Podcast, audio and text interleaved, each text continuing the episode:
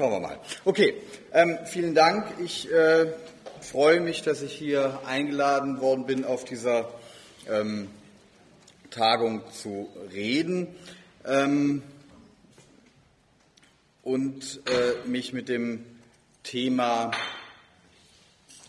der Hochschulen und der Barrierefreiheit eingehend auseinanderzusetzen. Wir haben ja gegenwärtig eine Diskussion über Bildung, über Universitäten seit einigen Jahren, die sich auf die Kosten der Bildung fokussieren, die sich damit auseinandersetzen, wie effizient Bildungseinrichtungen sind, die feststellen, dass Bildung und Bildungseinrichtungen erforderlich sind, um die Wettbewerbsfähigkeit der Bundesrepublik Deutschland zu erhalten oder sogar auszubauen. Wir haben heute Morgen ja auch schon Zahlen gehört, wie stark der Anzahl, Anteil von Menschen mit Behinderungen an der Gesamtbevölkerung steigt und warum deswegen eben auch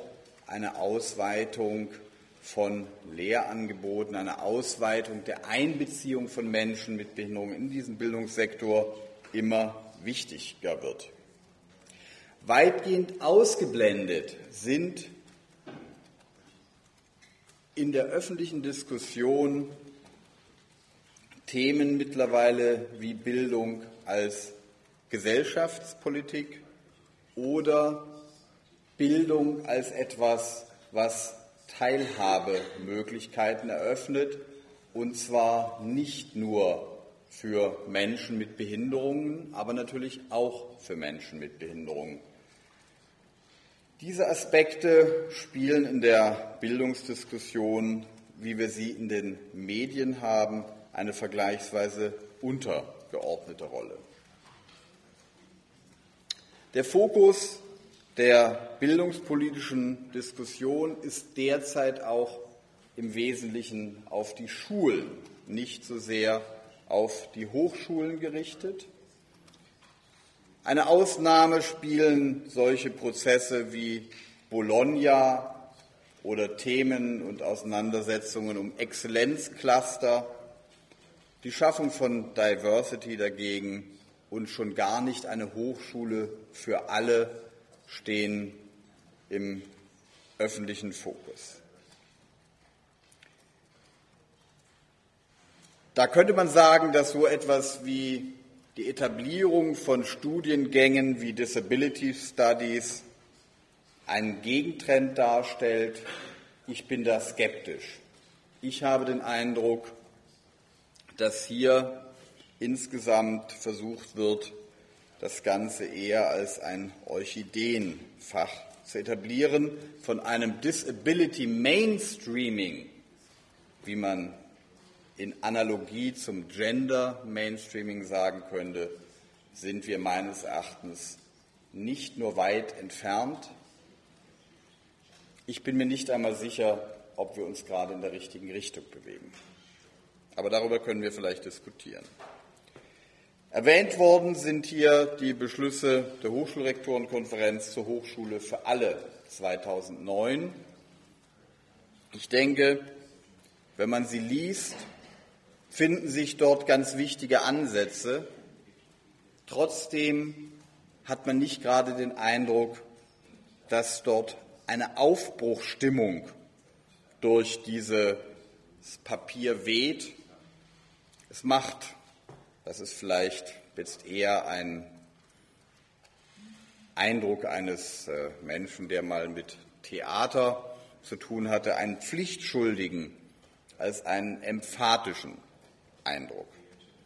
Ich bin gespannt, wie die Evaluation der Umsetzung dieser Hochschule für alle Konzeption, die ja 2012 erfolgen soll, aussehen wird.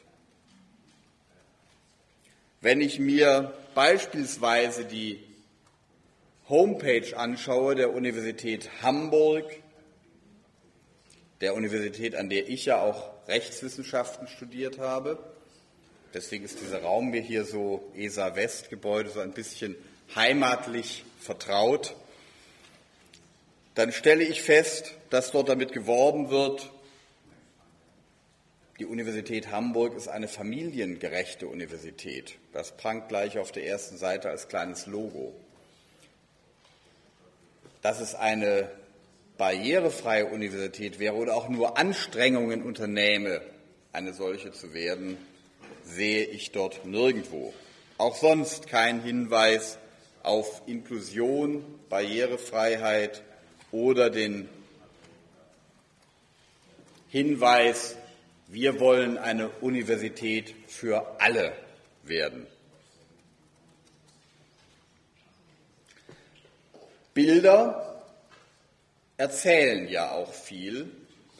Und die Bilder, die man auf der ersten Seite der Universität Hamburg sieht, sehen so aus. Ein altertümliches Gebäude, der zweite Stock davon, kleine Fenster, Säulen, eine große Brüstung. Das ist nicht nur unter dem Aspekt von Barrierefreiheit nicht besonders einladend, das hat eher was mit akademischer Trutzburg zu tun als mit Offenheit. Aber die Universität Hamburg ist natürlich auch modern. Über das ESA-Ost-Gebäude ist schon kurz selbstkritisch gesprochen worden, wobei man sich ja schon fragt, wieso eigentlich in den 1990er Jahren, als Barrierefreiheit durchaus schon ein Thema war, wieso eigentlich da bei einem Gebäudeneubau mit viel Geld die Behinderten nicht angesprochen worden sind. Wieso hat das damals nicht Wieso hat sich damals damit niemand auseinandergesetzt? Schon damals gab es durchaus rechtliche Regelungen, die ganz pauschal verlangt haben, Barrierefreiheit bei für die Öffentlichkeit zugänglichen Gebäuden einzusetzen. 1900, Mitte der 90er Jahre wäre ein barrierefreies Gebäude oder ein barrierearmes Gebäude noch nicht mal eine umwerfende Innovation gewesen es wäre etwas gewesen, was ganz ordentlich gewesen wäre. Hätte man gesagt, prima, aber nichts davon. Ich habe hier das Bild, mit dem der noch später errichtete Bau der rechtswissenschaftlichen Bibliothek nach außen hin präsentiert wird. Ich bin da selten. Man, als Anwalt hat man keine Zeit, Bücher zu lesen. Ähm, aber ahne, dass es einen Aufzug geben wird. Das ist nicht das Problem. Das Problem ist die Darstellung. Wenn man sich das Bild anschaut, sieht man ein Gewirr von Treppen, von engen Gängen. Man sieht nichts, was darauf hindeutet, dass dort in irgendeiner Art und Weise auf die Bedürfnisse von Menschen mit Behinderungen, die etwas mehr Platz brauchen, die andere Lichtverhältnisse brauchen, die anderen Zugang zu Büchern benötigen, in irgendeiner Art und Weise eingegangen wäre. Es ist die rechtswissenschaftliche Bibliothek. Einerseits beschäftigt man sich da auch mit Grundrechten, andererseits ist natürlich gerade das Studium der Rechtswissenschaft nicht gerade das, wo man sagt, wir wollen ein Studium für alle sein. Nichtsdestotrotz Nichtsdestotrotz, die Botschaft ist ein wichtiger Punkt. Und die Botschaft ist nicht die, dass es ein Lehrhaus für alle ist.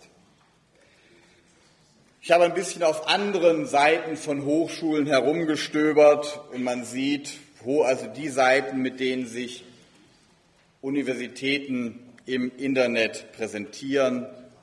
Ich habe geschaut, meistens werden mittlerweile die Anforderungen an barrierearmes Design im Internet erfüllt. Also es gibt dann Alternativtexte zum Beispiel zu dem Professor, der mit Kreide an eine Tafel schreibt, kritzelklein, so dass man es garantiert, wenn man eine Sehbehinderung hat, nicht lesen kann. Es gibt auch einen Alternativtext zu dem Hörsaalgebäude, in dem alles Mögliche vorhanden ist, nur kein Platz für einen Rollstuhl oder dem Bild von Bibliotheken, bei denen die Bücher selbst für Menschen ohne die Behinderung, nicht 2,10 Meter groß zu sein, ähm, nicht erreicht werden können. Und natürlich ist auch das Bild über den Empfang von prämierten Studierenden, die merkwürdigerweise fast alle männlich sind, von denen keiner im Rollstuhl sitzt, von denen auch keiner sonst eine erkennbare Besonderheit hat, außer dass sie modisch etwas hinter der Zeit zurück sind.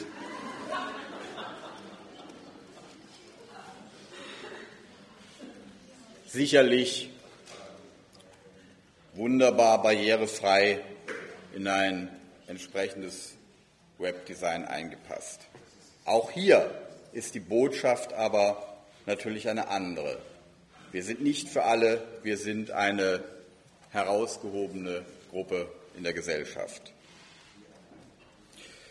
Das Hamburgische Hochschulgesetz wurde 2011 von Juristinnen und Juristen überarbeitet, um den Anforderungen unter anderem der Behindertenrechtskonvention Genüge zu tun. Es steht nicht viel über die rechtliche Lage von Menschen mit Behinderungen drin. Und das Hamburgische Hochschulgesetz habe ich jetzt hier auch nur zitiert, weil wir uns in Hamburg befinden. Äh, das Berlinische oder, das, äh, oder der Musterentwurf für das Hochschulrahmengesetz sind nicht wesentlich anders. Da steht dann drin, die Hochschulen wirken an der sozialen Förderung der Studierenden mit. Das ist gut. Sie berücksichtigen die besonderen Bedürfnisse von Studierenden mit Kindern und von behinderten Studierenden. Nur habe ich als Vater von Kindern nichts gegen Kinder. Ich finde es schon etwas merkwürdig, dennoch hier eine solche Gleichsetzung zu machen, insbesondere wenn ansonsten eigentlich wenig in diesem Hochschulgesetz zum Thema Behinderung drinsteht. Und was heißt es eigentlich, Sie berücksichtigen die besonderen Bedürfnisse? Berücksichtigen heißt nicht, dem nachzukommen. Berücksichtigen heißt, ich denke daran, schau mal, was geht und mache dann das, was mich nicht zu sehr stresst. Und was heißt eigentlich besondere Bedürfnisse von behinderten Studierenden oder auch von mir aus von Studierenden mit Kindern? Was ist an den Bedürfnissen besonders? Das Bedürfnis, einer Vorlesung folgen zu können, das Bedürfnis, ein Buch erreichen zu können, das Bedürfnis, einen Arbeitsplatz zu haben, an den ich mich setzen und an dem ich schreiben kann, das Bedürfnis, in einer Sprache unterrichtet zu werden, mit der ich mich verständigen kann, das sind keine besonderen Bedürfnisse, das sind regelmäßige, regelhafte Bedürfnisse. Die Sprache des Gesetzes ist hier verräterisch. Sie stigmatisiert, sie grenzt aus, sie macht an sich genau das Gegenteil von dem deutlich,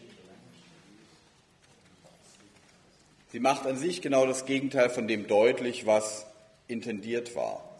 In dem Moment, wo ich sage, wir wollen den besonderen Bedürfnissen von Menschen mit Behinderungen gerecht werden, signalisiere ich, es sind eben andere Bedürfnisse als die, die wir, wir Nichtbehinderten, männlichen, weißen, sonst was, hörenden, sehenden Juristen haben.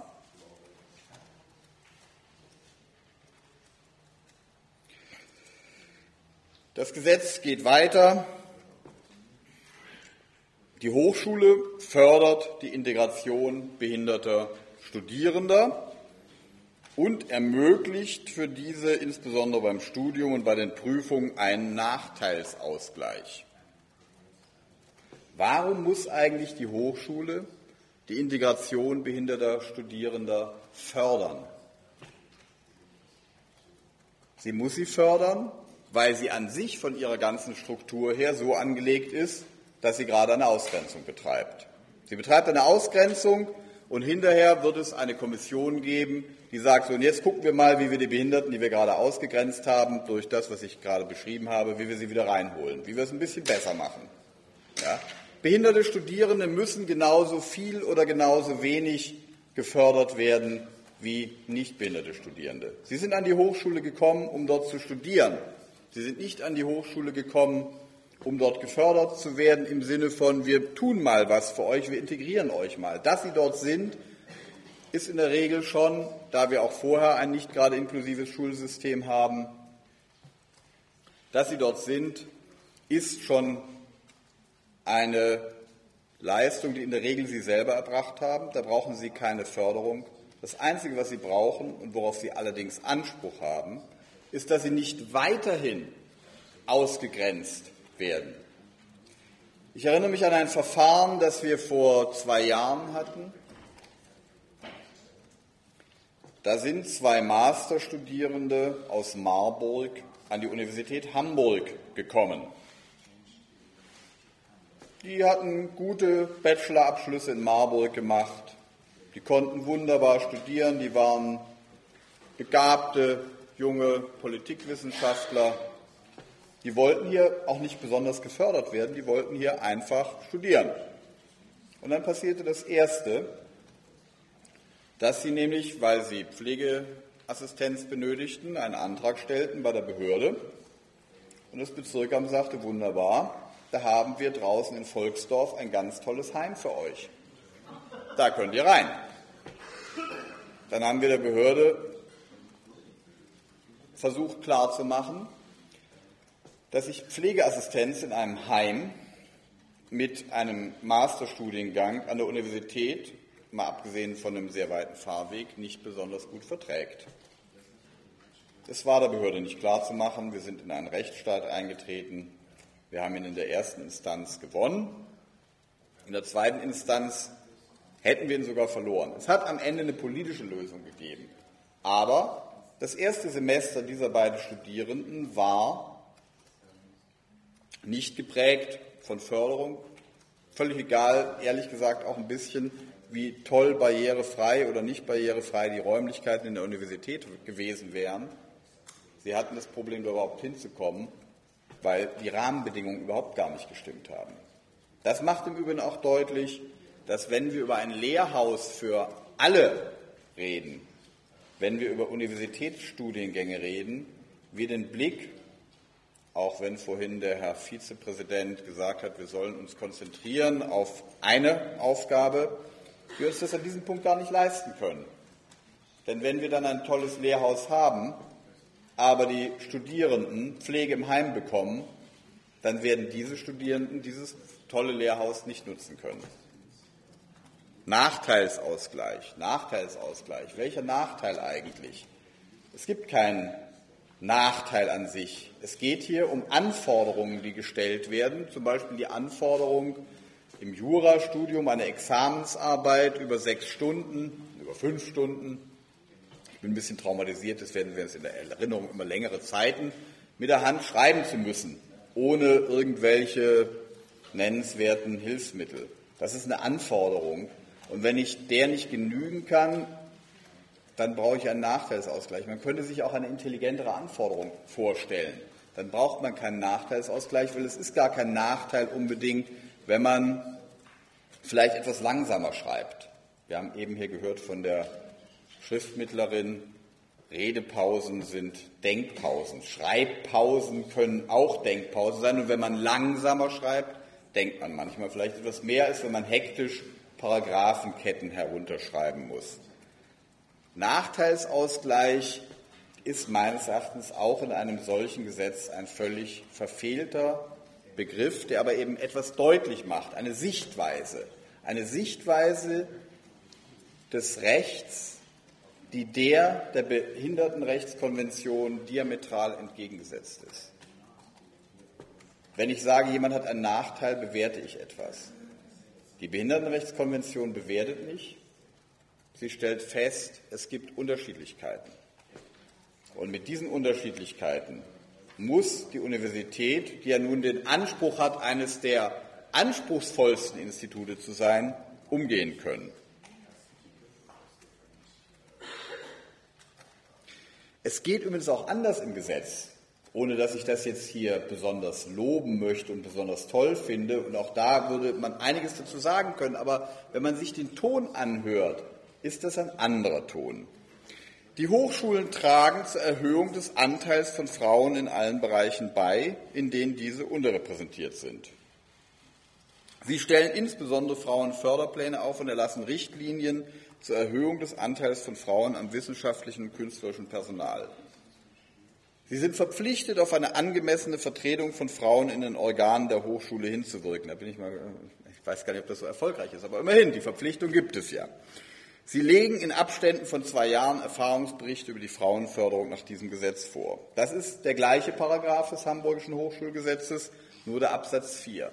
Er zeigt, dass eine Gruppe, die sich schon sehr viel länger als Menschen mit Behinderungen gegen Benachteiligungen ausspricht, über die Jahre, über die Jahre, über die Jahre immerhin ein paar kleine Brocken mehr aus dem Gestein, dem Urgestein der wissenschaftlichen Ansprüche herausbrechen konnte, als das im Augenblick im Bereich der Behinderung der Fall ist. Wie gesagt, könnte man auch schöner und anspruchsvoller formulieren, aber es ist doch, es sind Ansprüche, es sind Rechte. Es geht nicht darum, dass der Nachteil, Frau zu sein, in irgendeiner Art und Weise ausgeglichen werden müsste. Ja. Die Behindertenrechtskonvention, auf die ich jetzt schon mehrmals abgehoben habe, ist ein umfassendes Regelwerk, das unterscheidet sie. Ja, Entschuldigung. Ist ein umfassendes Regelwerk, das unterscheidet sie von allen anderen rechtlichen Bestimmungen zum Thema Behinderung, die wir in der Bundesrepublik haben.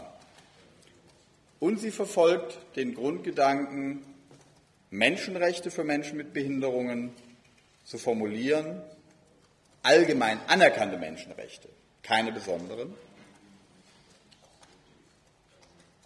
Und das Kernanliegen ist die Freiheit von Benachteiligung. Um das zu ermöglichen, die Freiheit von Benachteiligung, keine besondere Förderung, wird in Artikel 9 geregelt die Zugänglichkeit, in Artikel 19 die unabhängige Lebensführung, in Artikel 20 die persönliche Mobilität, in Artikel 21 der Zugang zu Informationen, in Artikel 24 die Bildung, in Artikel 26 die schönen Begriffe der Habilitation, die in diesem Fall aber nicht zu verwechseln ist mit einer anderen Habilitation und der Rehabilitation, obwohl man sich manchmal vorstellt, es wäre gar nicht schlecht, wenn die habilitierten Hochschulprofessoren sich auch irgendwann mal rehabilitieren müssten.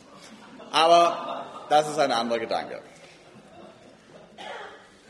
Und es geht natürlich um die Teilhabe am politischen und öffentlichen Leben.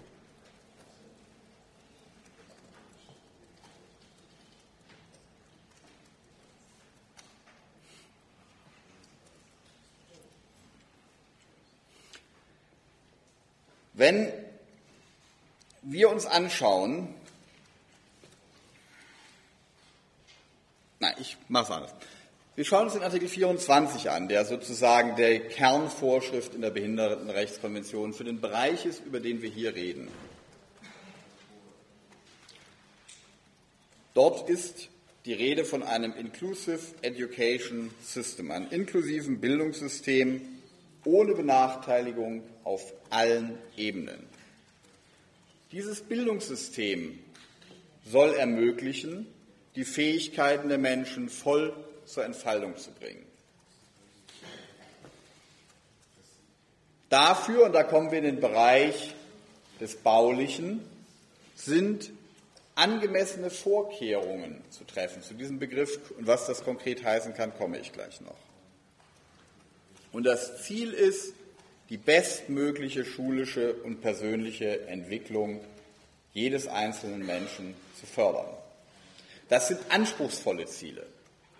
Ja, das sind anspruchsvolle Ziele, die besonders schlecht passen zu dem, was für viele Menschen mit Behinderungen heute noch erforderlich ist. Dass sie nämlich, um ihre Assistenz, die sie im Studium benötigen, bekommen zu können, einen Antrag beim Sozialhilfeträger stellen müssen, der nach einem ganz anderen Prinzip entscheidet, jedenfalls nicht nach dem Prinzip, was bestmöglich ist. Das lesen wir auch immer wieder in gerichtlichen Entscheidungen. Der Sozialhilfeträger entscheidet bei allen Fragen, die Assistenz im Verlauf eines Studiums betreffen, nach der Frage, was ist unbedingt erforderlich? Was sichert sozusagen das Mindestmaß dessen ab, was man unbedingt benötigt. Mit bestmöglich hat es überhaupt nichts zu tun. Deutlich wird in diesem Zusammenhang formuliert in Artikel 24, wir benötigen Lehrkräfte. Ein solches inklusives Bildungssystem kann nur funktionieren, wenn es auch Lehrkräfte gibt, die selbst Behinderungen haben. Ja, es geht also an der Universität auch nicht nur um die Frage der Studierenden mit Behinderungen, sondern es geht auch um die Frage der Lehrenden mit Behinderungen. Und warum gibt es eigentlich so wenige davon? Diese Lehrkräfte müssen unter Umständen bestimmte Befähigungen haben, beispielsweise auch in deutscher Gebärdensprache zu kommunizieren. Es geht darum, dass im Rahmen dieses Bildungssystems unterschiedliche Formate von Kommunikation, nicht nur das, was ich im Augenblick gerade mache und was in der deutschen Hochschule ja besonders ausgetüftelt und bis geradezu der Erschöpfung äh, geübt wird, der Frontalvortrag, sondern auch andere Formen der Kommunikation.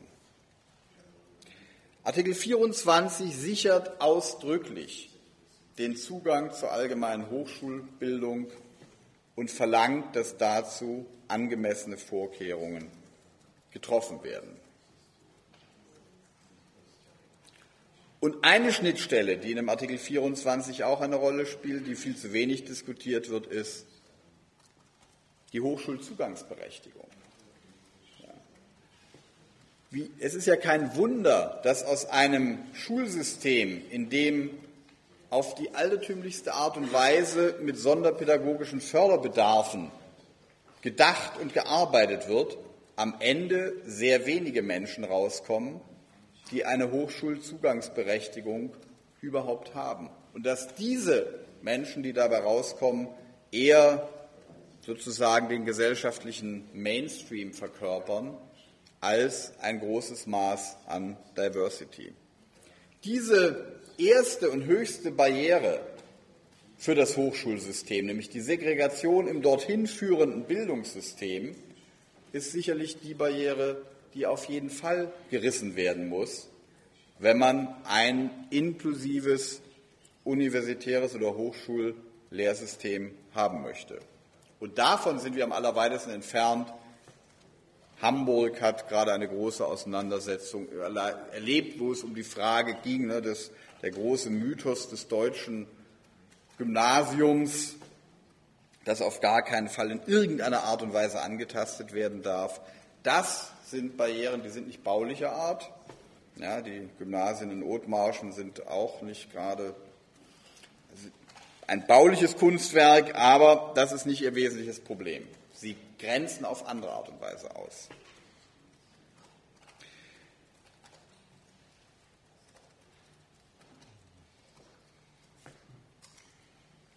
Die angemessenen Vorkehrungen. Die angemessenen Vorkehrungen, die ein Kernpunkt für die Universität sind, die hier ausgeübt werden müssen, haben als Bezugspunkt das Individuum, keine Gruppen von Menschen. Ja, es gibt keine Gruppen, wo man sagen kann, das ist das, was Rollstuhlfahrer brauchen. Da gibt es zwar gewisse Grundannahmen, aber auch Rollstühle sind sehr unterschiedlich. Es gibt keine grundsätzlichen Erfordernisse, die für alle Menschen mit Hörbehinderung oder mit Sehbehinderung gehen, sondern angemessene Vorkehrungen sind etwas Individuelles. Und Menschen mit Behinderung haben Anspruch darauf. Sie haben Anspruch darauf, wenn diese angemessenen Vorkehrungen notwendig und geeignet sind, wenn es ohne sie nicht geht und wenn sie keine unverhältnismäßige Belastung darstellen für den, der sie ausüben muss, wobei da eben die Rolle, eine Rolle spielt, dass zum Beispiel das Bildungssystem ja öffentlich finanziert ist. Angemessene Vorkehrungen können Raum sein, das können Pausenräume sein, das können für Sportstudierende Prothesen sein, da kann alles Mögliche dabei sein, Übersetzung in Gebärdensprachen. Angemessene Vorkehrung kann sein, wenn Vorlesungen in Gebärdensprache gegeben werden oder zumindest übersetzt werden. Ein tiefer Tisch für Menschen, die mit Füßen schreiben, ist eine angemessene Vorkehrung. Kopierhilfen, die allen möglichen Menschen zur Verfügung stehen. Kürzere Vorlesungszeiten, deswegen beeile ich mich jetzt auch, aber ich muss ja gleichzeitig auch langsam reden, damit es mitgeschrieben werden kann. Gebärdensprachdolmetscher aber auch für Beratungen und Dozentengespräche. Ja, nicht nur für die Vorlesung, möglicherweise auch für die Kommunikation mit anderen Studierenden, denn die Hochschule ist auch ein sozialer Raum. Unterlagen von den Professoren auch in Breischrift, Hinweistafeln in Breischrift, ein Raum oder viele Räume für pflegerische Maßnahmen, kontrastreichere Tafeln, Bildschirme an Vorlesungsplätzen. Angemessene Vorkehrungen sind etwas ganz Umfassendes. Ich möchte hier nur das Beispiel einer juristischen Kollegin erwähnen aus den 80er Jahren, die in den 80er Jahren nach Berkeley, über das wir ja heute auch noch was hören werden, gegangen ist. Damals gab es den Ed Roberts Campus noch nicht. Und diese juristische Kollegin berichtete mir damals, das war super. Ich bin da hingegangen an die Universität, habe mich eingeschrieben und dann wurde gefragt, was brauchst du, um hier studieren zu können? Und dann hat sie da ein paar Dinge gesagt, einen mobilen Tisch, bestimmte Schreibgeräte, die Vorlesungen durften nicht zu weit auseinander liegen in den verschiedenen Räumen und dann ist es organisiert worden. Davon war damals in Deutschland nicht zu träumen, das ist aber auch heute noch weit von der Realität dessen entfernt. Es gab dort in der Universität Berkeley damals eine eigene große Werkstatt, in der von Mitarbeitern der Universität in dieser Werkstatt in der Universität Berkeley wurden damals Hilfsmittel, und zwar für individuelle Studierende individuell angefertigt. Ja? Und das ging. Und es war, hat natürlich ein Studium ermöglicht, das sehr viel besser und reichhaltiger war als das, was hier geht.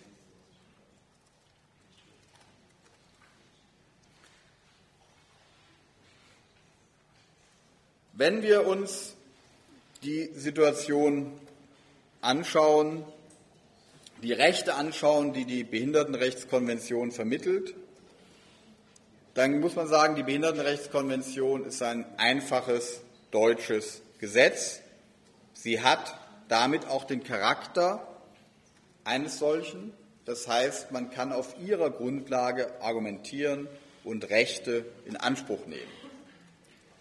Manche der Vorschriften und Ansprüche, die dort niedergelegt sind, bedürfen einer Umsetzung in weitere deutsche Gesetze. Und da fängt das Problem dann schon an, wenn das so gemacht wird wie im Hamburgischen Hochschulgesetz, dann ist es natürlich eine ziemlich witzlose Angelegenheit. Im Prinzip muss man deutlich machen, und das muss man aber eben auch deutlich machen, dass das keine Umsetzung der Behindertenrechtskonvention ist. An den Punkten, wo die Behindertenrechtskonvention angesetzt wird, um Benachteiligungen, Diskriminierungen zu beenden und zu stoppen. An diesen Punkten ist die Behindertenrechtskonvention direkt und unmittelbar anwendbar, heute schon. Und dort, wo sie nicht so konkret und unmittelbar anwendbar ist, muss man die Vorschriften die es in anderen Gesetzen gibt, im Lichte der Behindertenrechtskonvention lesen. Also beispielsweise den, Bereich, den Begriff des Nachteilsausgleiches aus den Prüfungsordnungen und aus, der, aus dem Hamburgischen Hochschulgesetz, der ist im Lichte der Behindertenrechtskonvention sehr viel weiter auslegbar und auszulegen, als das bei einer klassischen Auslegung möglicherweise passieren würde. Anwendbar heißt, da spricht jetzt der Anwalt, auch gegebenenfalls einklagbar. Und es ist interessant, wenn man sich anschaut, mit wie viel Benachteiligung man im Hochschulleben konfrontiert ist und wie viele Schwierigkeiten es dort gibt, wie wenig auf der anderen Seite darüber gestritten wird. In der Regel ist es natürlich sinnvoller, andere Wege zu finden als eine rechtliche Auseinandersetzung. Aber ich denke, es muss auch stärker in diesen Bereich der Konfrontation reingehen. Nur mit freundlichen Worten, mit Bitten und auch letzten Endes mit interessanten Diskussionsbeiträgen auf Konferenzen werden wir die Lage nicht grundlegend ändern. Und in diesem Zusammenhang ist auch zu sagen, dass wir ein ganz grundlegendes Problem haben, das ich eben schon kurz angesprochen habe.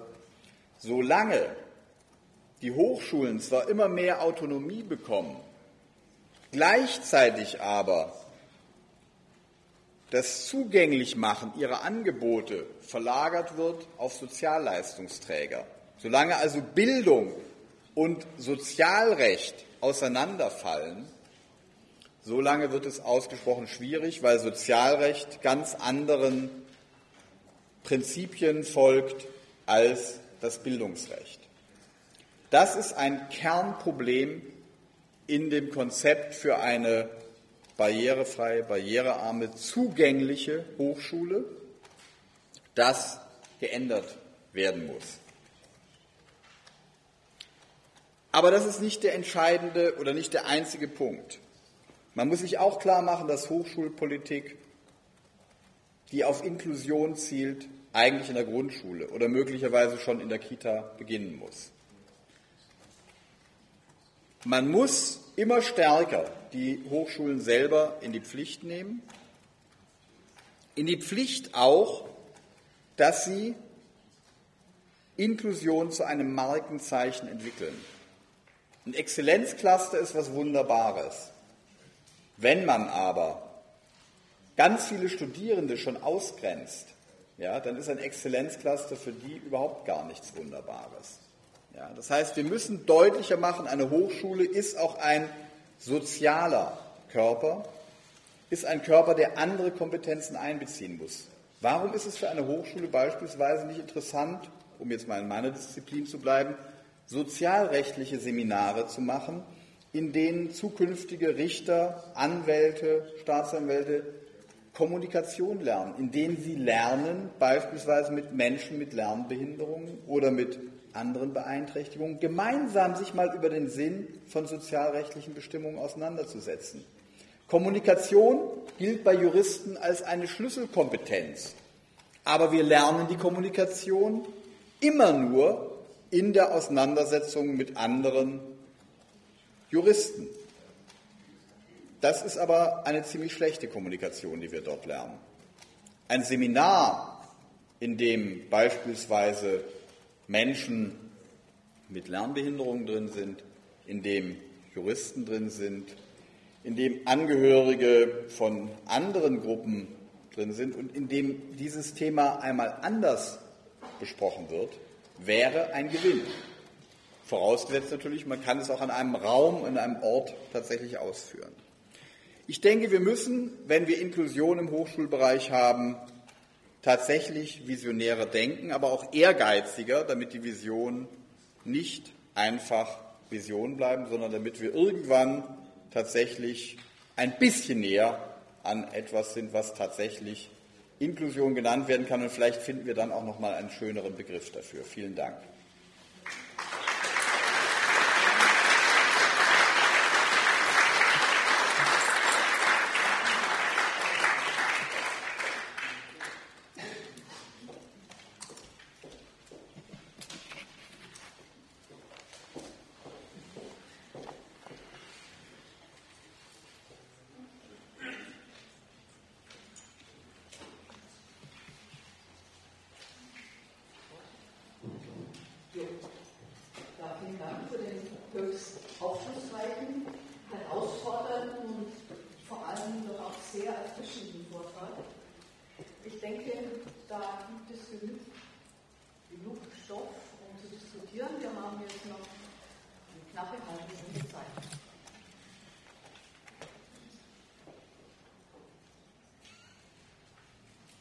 Sonst stimmen wir ihn einfach ab.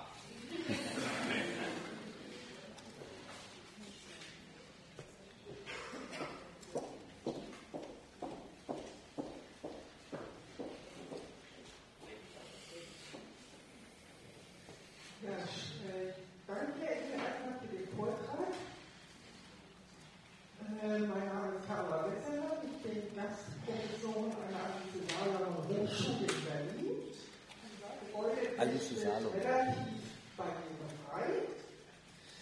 Äh, als eigentlich doch etwas äh, im Optimierungsbereich stand.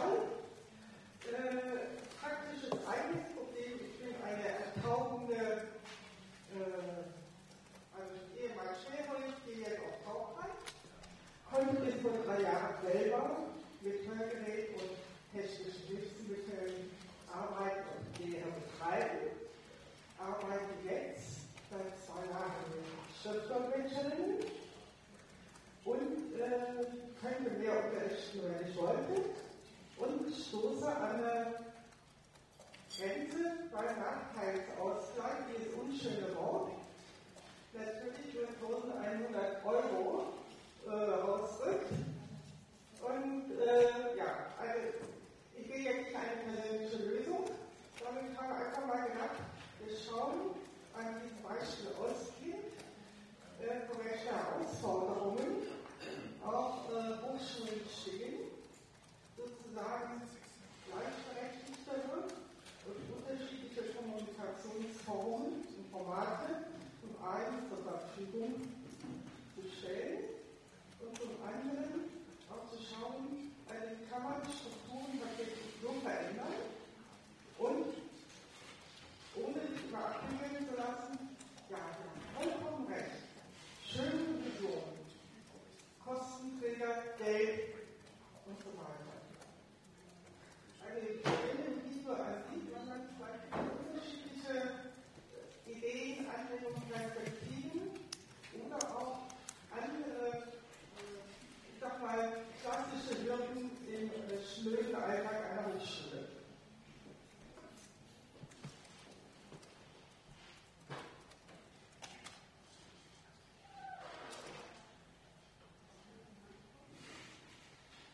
Ich kann dazu was sagen. Ich ähm, sage es einfach mal was, solange es keine ganz drängenden Wortmeldungen gibt. Also das ist ja einerseits ein generelles Problem äh, der Arbeitsassistenz, das wir haben, dass dort mit dieser fiktiven, die ja im Gesetz gar nicht enthaltenen äh, ist, äh, Höchstgrenze von 1100 Euro äh, im Monat für Arbeitsassistenz gearbeitet wird.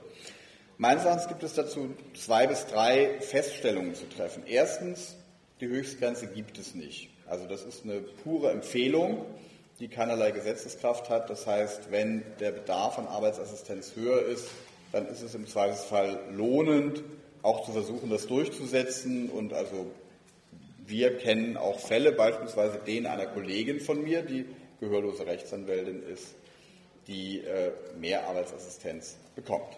Das ist der eine Punkt. Der zweite Punkt ist, die Geldknappheit existiert.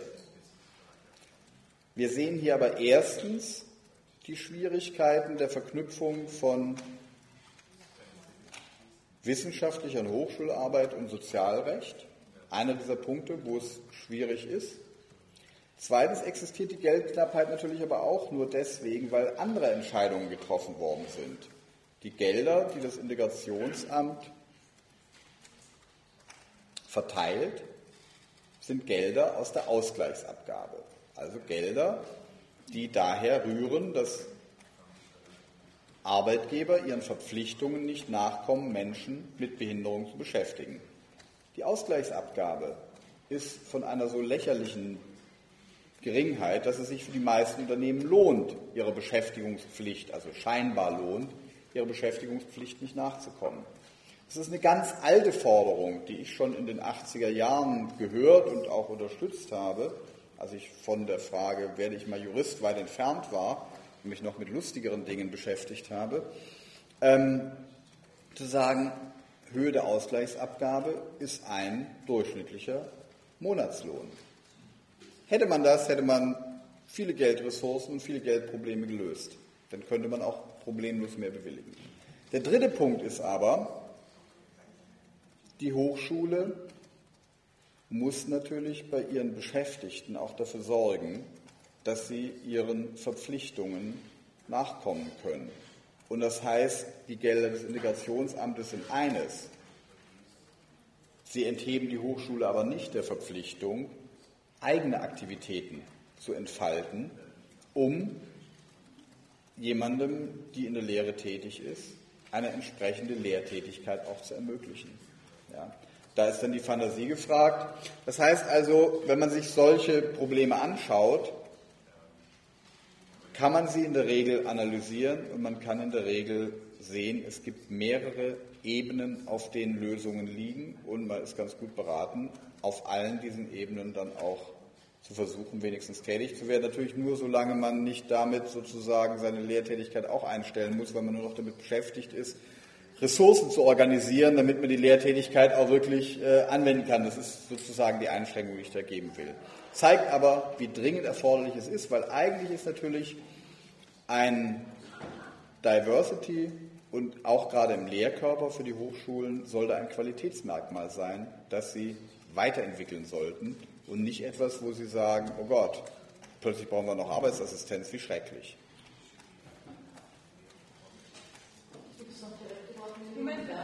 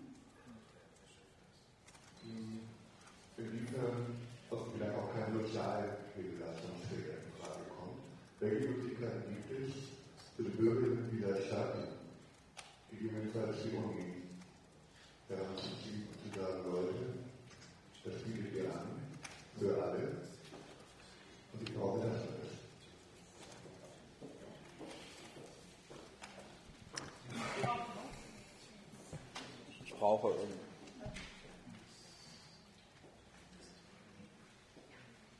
Ich würde sagen, ich sammle mal und dann.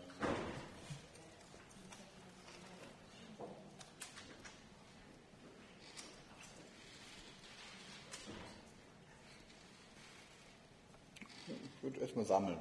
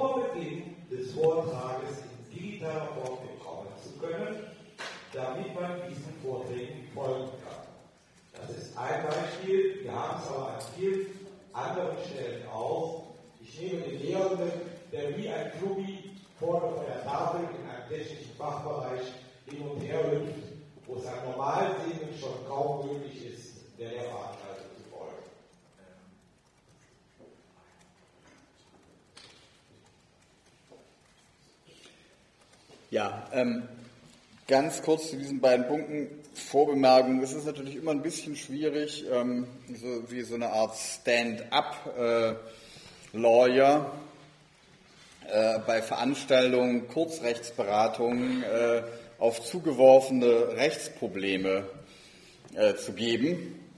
Ich nehme aber an, dass Sie das auch jetzt gar nicht erwartet haben. Ähm,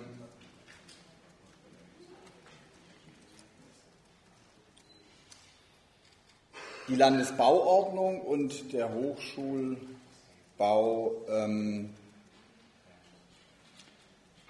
sind etwas, was genau den Bereich betrifft, den ich vorhin in meinem Vortrag thematisiert habe. Wir haben die Behindertenrechtskonvention, die einfaches deutsches Recht ist. Wir haben die Landesbauordnung oder die Hamburgische Bauordnung oder was auch immer, die auch einfaches deutsches Recht sind. Beide müssen in Einklang gebracht werden. Das geht jedenfalls nicht so, dass man sagt, das ältere Gesetz, in diesem Fall die Landesbauordnung, hat gewonnen. Ja, das, äh, so spielen wir Juristen nicht. Ähm, nicht mal die traditionellen, sondern man sagt, wir müssen uns die Landesbauordnung im Lichte der Behindertenrechtskonvention anschauen.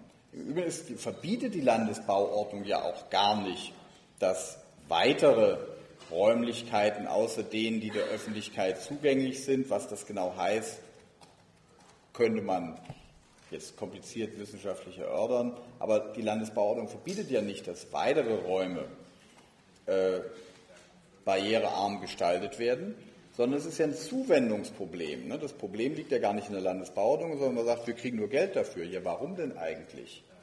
Das äh, ist in anderen Normen zu klären und das ist sicherlich falsch. Ja? Die Antwort ist ganz eindeutig, rechtlich ist und muss das falsch sein. Wir haben allerdings ein Problem dabei, mit dem wir an verschiedenen Punkten zu kämpfen haben. Die angemessenen Vorkehrungen, die auf jeden Fall individuellen Beschäftigten einen Anspruch darauf geben, dass Räume, die sie nutzen, auch so ausgestaltet sind, dass sie sie nutzen können, setzen voraus, dass wir die erstmal haben. Die, ne, also die ermöglichen sozusagen nicht präventiv für eine Gruppe von Menschen etwas anders auszugestalten. Aber die angemessene Vorkehrung ist auch nicht das einzige Konzept der Behindertenrechtskonvention, Im, sondern man muss hier die Konvention im Ganzen lesen. Und dann ist es natürlich schon so, dass eine Universität sozusagen vorbauen muss dafür, dass sie wenigstens die grundlegenden Bedürfnisse ihrer zukünftigen potenziellen Beschäftigten erfüllen kann. So, das ist das, was ich Ihnen jetzt so sagen kann. Im Übrigen kann ich Ihnen nur sagen, das ist dann tatsächlich was, was Sie möglicherweise unter äh, Zuhilfenahme von Anwälten in diesem Bereich, äh, da kann man Gutachten dazu schreiben oder sonst was. Das ist jedenfalls keine zutreffende Aussage ihrer, ihrer Bauverwaltung da. Das kann man ganz klar sagen. Ja. Ähm, und in diesem baulichen Bereich gibt es eine Reihe von, von Auseinandersetzungen und Problemen mittlerweile, die man alle schwer pauschal lösen kann, aber mit dem rechtlichen Normeninstrumentarium, das wir haben, insbesondere mit der Frage des Benachteiligungsverbotes, äh, das auch die mittelbare Benachteiligung verbietet, lassen sie sich lösen. Ein bisschen ähnlich ist es mit der Frage des Vorlesungsangebotes für alle. Ne? Ähm, das ist natürlich eine Frage, die ist rechtlich gesehen nicht geklärt. Wenn die Universität aber als eine Körperschaft öffentlichen Rechtes ein Angebot macht, das sich an alle richtet, ja, dann ist die Frage, was macht man, wenn sie gleichzeitig bestimmte Personengruppen ausschließt durch die Art und Weise, wie sie dieses Angebot macht. Ja? Und meines Erachtens stellt auch das eine Benachteiligung dar, da das eine, und dann muss man gucken, also das wäre jetzt etwas, was ich jetzt auch nicht aus dem Handgelenk schütteln kann, dann muss man schauen, auf welcher Normenbasis man hier was macht. Ich könnte mir aber vorstellen, dass in dem Moment, wo die Universität Hamburg in Gefahr läuft, tatsächlich wegen sowas verklagt zu werden, jetzt mal unabhängig davon, wie die konkreten Erfolgsaussichten eines solchen äh, verwaltungsgerichtlichen Verfahrens wären, dass sie möglicherweise einen Weg sucht, ihr Angebot für alle tatsächlich für alle auszugestalten. Wir bewegen uns in diesem Bereich, das muss man auch meines Erachtens ganz klar sagen, und das zeigen auch die Erfahrungen der Rechtsstreitigkeiten in einem Bereich, in dem Recht ein Hilfsmittel ist. In dem Moment, wo wir den Eindruck haben, dass wir sozusagen jeden Fußschritt, den man machen muss, einklagen muss, die Möglichkeit, den gehen zu können. In dem Moment wird die Universität noch bürokratischer, als sie ohnehin schon ist. Das ist sicherlich nichts, was die Beteiligten wollen können. Man muss das Recht nutzen, meines Erachtens stärker als im Augenblick. Man muss aber auch sehen, dass es eine starke Symbolwirkung hat und darauf vertrauen, dass man mit dieser Symbolwirkung die recht und rechtliche Auseinandersetzung auch haben und der politischen Wirkung, die daraus resultiert, dann Dinge bewegen kann, auch wenn es manchmal schwierig ist, ganz genau die Buchstaben zu finden, mit denen man also jetzt im Bereich beispielsweise des Vorlesungswesens für alle ähm, einen Rechtsanspruch begründen kann. Da muss man kreativ sein. Recht kann auch eine kreative Tätigkeit sein. Leider in verschiedene Richtungen. Ich möchte zu der Antwort des Herrn äh, noch etwas ergänzen. Äh, wir haben wohl auch bezüglich dieser Veranstaltung, und ich hoffe, Sie spüren das, an Barrierefreiheit gedacht. Auch insoweit, dass wir alle Referenten und alle Redner gebeten haben, ihre Vorträge vorab einzureichen, damit wir sie entsprechend aufbereiten können. und äh, auch zum Beispiel für Sehbehinderte entsprechend aufbereiten zu können, dass das nicht immer möglich ist. Denke ich, finde auch überstellen. Aber da war jetzt noch eine Frage. Birgit Rosenberg aus Dortmund, von der TU Dortmund. Zwei Fragen habe ich. Eine war, du hast in deinem Vortrag gesagt, ähm, Nachteilsausgleich im Sinne der BHK muss viel weiter ausgelegt werden als bisher. Da denkt man an Beispiele, damit ich mir das vorstellen kann. Und bei, diesem, bei dieser Baumaßnahme, also wenn ein Gebäude noch gar nicht steht, gäbe es da einen juristischen Weg, der sehr dürfte da klar die Menschen, die es nutzen dürfen, äh, sollen, äh, wollen, sind ja noch nicht da. Also andere Wege, die muss man da sehen, aber gäbe es auch einen juristischen Weg, könnte ein Verband planen oder könnte ein zukünftiger Studierender planen.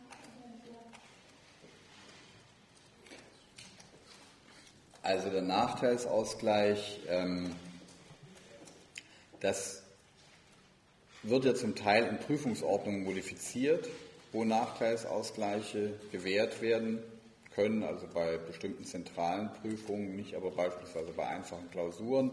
Das ist meines Erachtens äh, ein Punkt, der so mit der Behindertenrechtskonvention nicht vereinbar ist und der auch, wenn das in Verwaltungsvorschriften so niedergelegt ist, ähm, nicht äh, berücksichtigt werden muss. Meines Erachtens gehört zum Nachteilsausgleich, also wenn man dieses scheußliche Wort ohne überhaupt verwenden will, aber natürlich auch, äh, gehört natürlich auch der Ausgleich von benachteiligenden Studienbedingungen.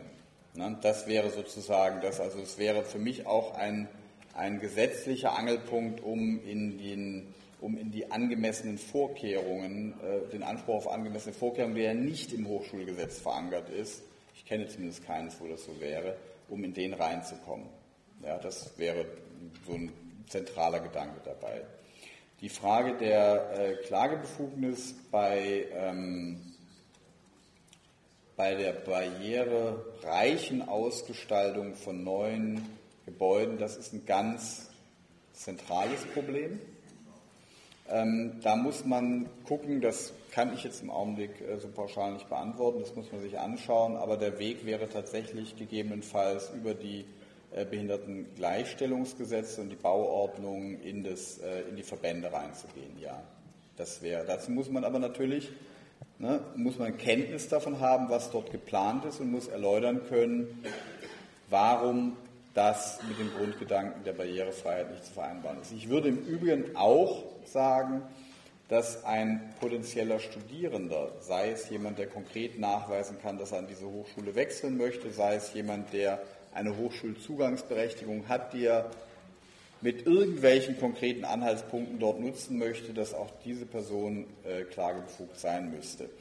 Das Problem wäre sonst nämlich, dass man sozusagen die Baumaßnahmen immer abschließen müsste ne, und dann erst quasi danach mit dem Klageantrag kommt. Das kann nicht richtig sein. Aber das ist ein Bereich, da passiert unglaublich wenig. Ja, das ist, äh, das ist sehr bedauerlich.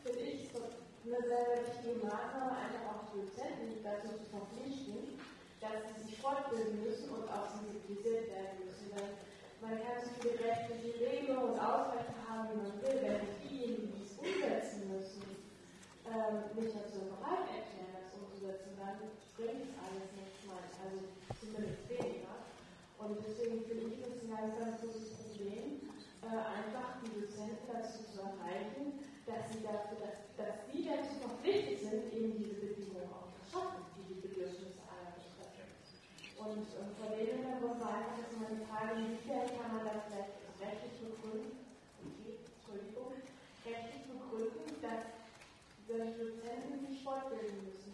Zum Beispiel in der barrierefreien Gestaltung von Seminaren, Vorlesungen, ähm, aber auch was sowas wie Sensibilisierung und ja, eben sowas angeht, wie da die Hochschule tätig werden könnte oder müsste.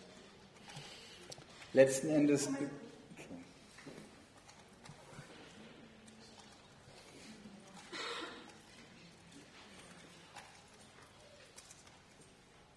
Letzten Endes bewegen wir uns hier in einem Bereich, der mehr die Kultur des Lehrens betrifft als das Recht des Lehrers. Das Problem, das Sie beschreiben, werden Sie auch mit einer Fortbildungsverpflichtung, zu der ein Dozent dann unwillig, muffig hingeht und sagt,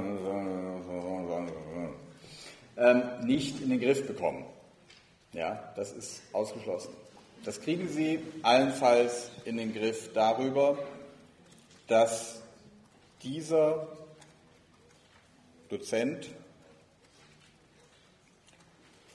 sozusagen innerhalb seiner, seines Instituts, seines Fachbereichs, seiner Universität oder seiner Hochschule wegen dieser Verhaltensweisen stigmatisiert wird. Das heißt, Sie müssen eigentlich, wäre der Weg hier, dass man versucht, über andere Dozenten, über die Peer Group eine Veränderung der Kultur des Umgangs mit sowas zu erreichen. Das ist jetzt für Sie individuell oder für viele, die in solchen Konflikten drinstecken, keine so tolle Botschaft. Ja, weil letzten Endes kann ich Ihnen nur sagen, Fairness oder Interesse oder Neugier an dem, was Sie machen, können Sie bei Dozenten nicht erzwingen. Ja. Sie können im Fall von grob willkürlichen Geschichten natürlich was gegen eine unzutreffende Benodung machen, aber das ist ein harter Weg. Nicht unbedingt empfehlenswert. Ja, auch nicht mein Fachgebiet, Gott sei Dank nicht. Ähm, aber ansonsten muss das anders laufen. Wie gesagt, die Hochschule muss ein Interesse daran haben, inklusiv zu sein. Sie muss ein Interesse daran haben, Leute anders zu behandeln und in ihren Kompetenzen zu stärken. Es müssen Dozenten da sein, die selber solche Erfahrungen gemacht haben. Und darüber kann sich mittelfristig was verändern. Ja. Eine andere aussichtsreiche Möglichkeit sehe ich nicht. Wie gesagt, grob willkürliche Sachen sind was anderes. Fortbildung werden Sie nicht erzwingen können, da gibt es keine Rechtsgrundlagen für. Es muss ein Interesse daran geben, es muss eine Neugier daran geben, äh, sowas mitzubekommen.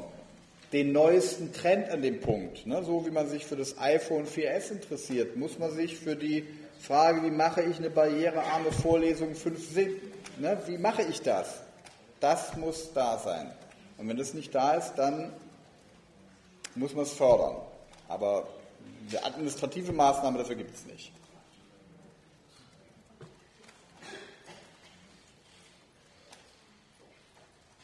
Ich weiß nicht, ich bin hier nur der. Ähm,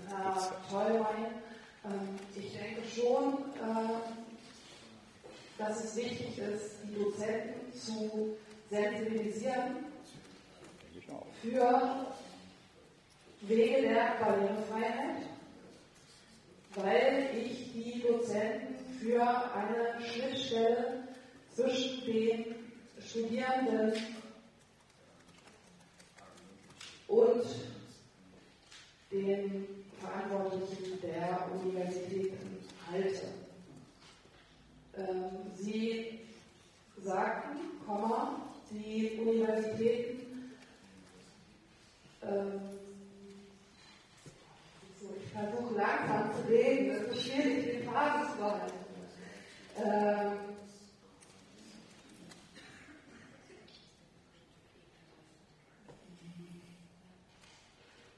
die Universitäten müssen bereit sein zur Integration. Ich denke, Fortbildungen für Dozenten werden eine, ein Signal der Bereitschaft äh, zu dieser Integration.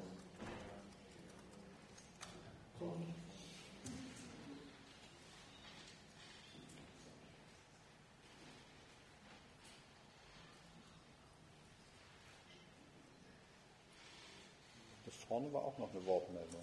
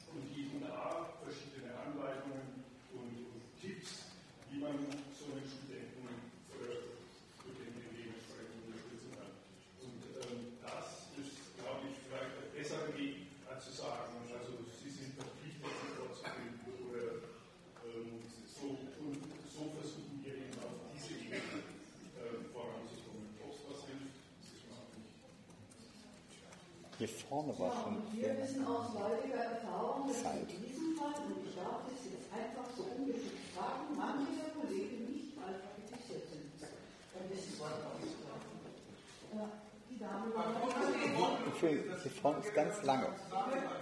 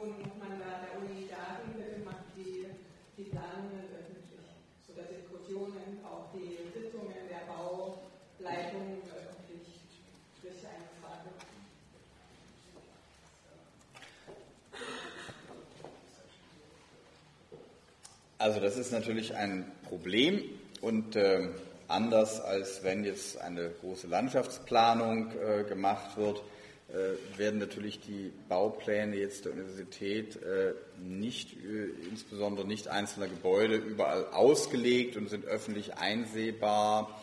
Auf der anderen Seite ist die Universität natürlich beispielsweise verpflichtet, äh, die Behindertenbeauftragten einzubeziehen bei allen Belangen, die äh, Studierende mit Behinderungen betreffen. Und Gebäude sind ganz zweifelsohne ein Belang, äh, der Studierende mit Behinderungen betrifft. Das heißt, man hat hier also auf jeden Fall eine Planungsöffentlichkeit äh, innerhalb der Universität, die dann gegebenenfalls auch aus diesem äh, Kreis herausreichen muss.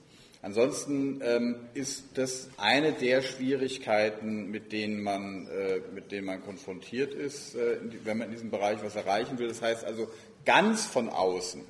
Ja, also wenn man überhaupt keinen Anker sozusagen in der Universität hat, ist es natürlich ausgesprochen schwierig. Das wäre etwas, was man möglicherweise äh, in, in Bauordnung jetzt unter dem Aspekt der ähm, Behindertenrechtskonvention zumindest begründen könnte, wie man, das, wie man Öffentlichkeit in der Planung dort erweitern muss. Aber äh, ja, wie gesagt, ganz einfach ist das nicht. Ich möchte jetzt noch ein Wort zulassen und dann die Sitzung abschließen.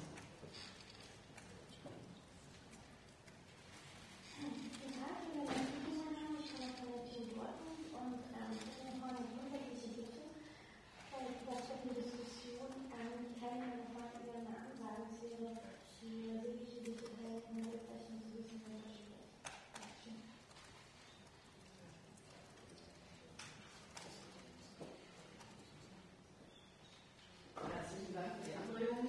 Die meisten haben es ja getan.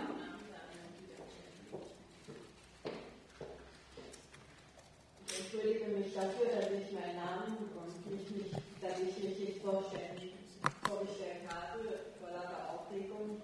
Ähm, mein Name ist Karin Müller-Schmied. Ich bin von der Bundesarbeitsgemeinschaft für behinderte Studenten und Absolventen, die eben für eine barrierefreie Hochschule eben auch schon seit vielen Jahren kämpfen. Wir sind schon seit knapp 26 Jahren aktiv. Und unsere Forderungen, die wir schon seit 26 Jahren aufgestellt haben, sind auch immer noch nicht, auch heute noch nicht umgesetzt worden. Und ich denke, es ist wirklich langsam an der Zeit, da was zu erreichen. Vielen Dank, vielen Dank für die Fragen, vielen Dank für die umfänglichen Antworten und natürlich auch Ihnen Ein grenzenloser Dank. Ja, vielen Dank. Ein Buch, ein Buch. Sehr schön.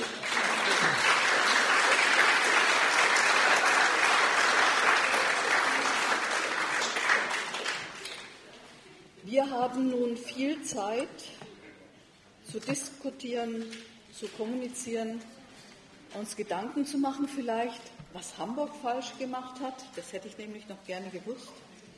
Nun, Sie haben Zeit für die Ausstellungsbegehung bis, zur, bis zum nächsten Sitzungsblock, bis zum nächsten äh, Referatsblock, der um 13.30 Uhr beginnt.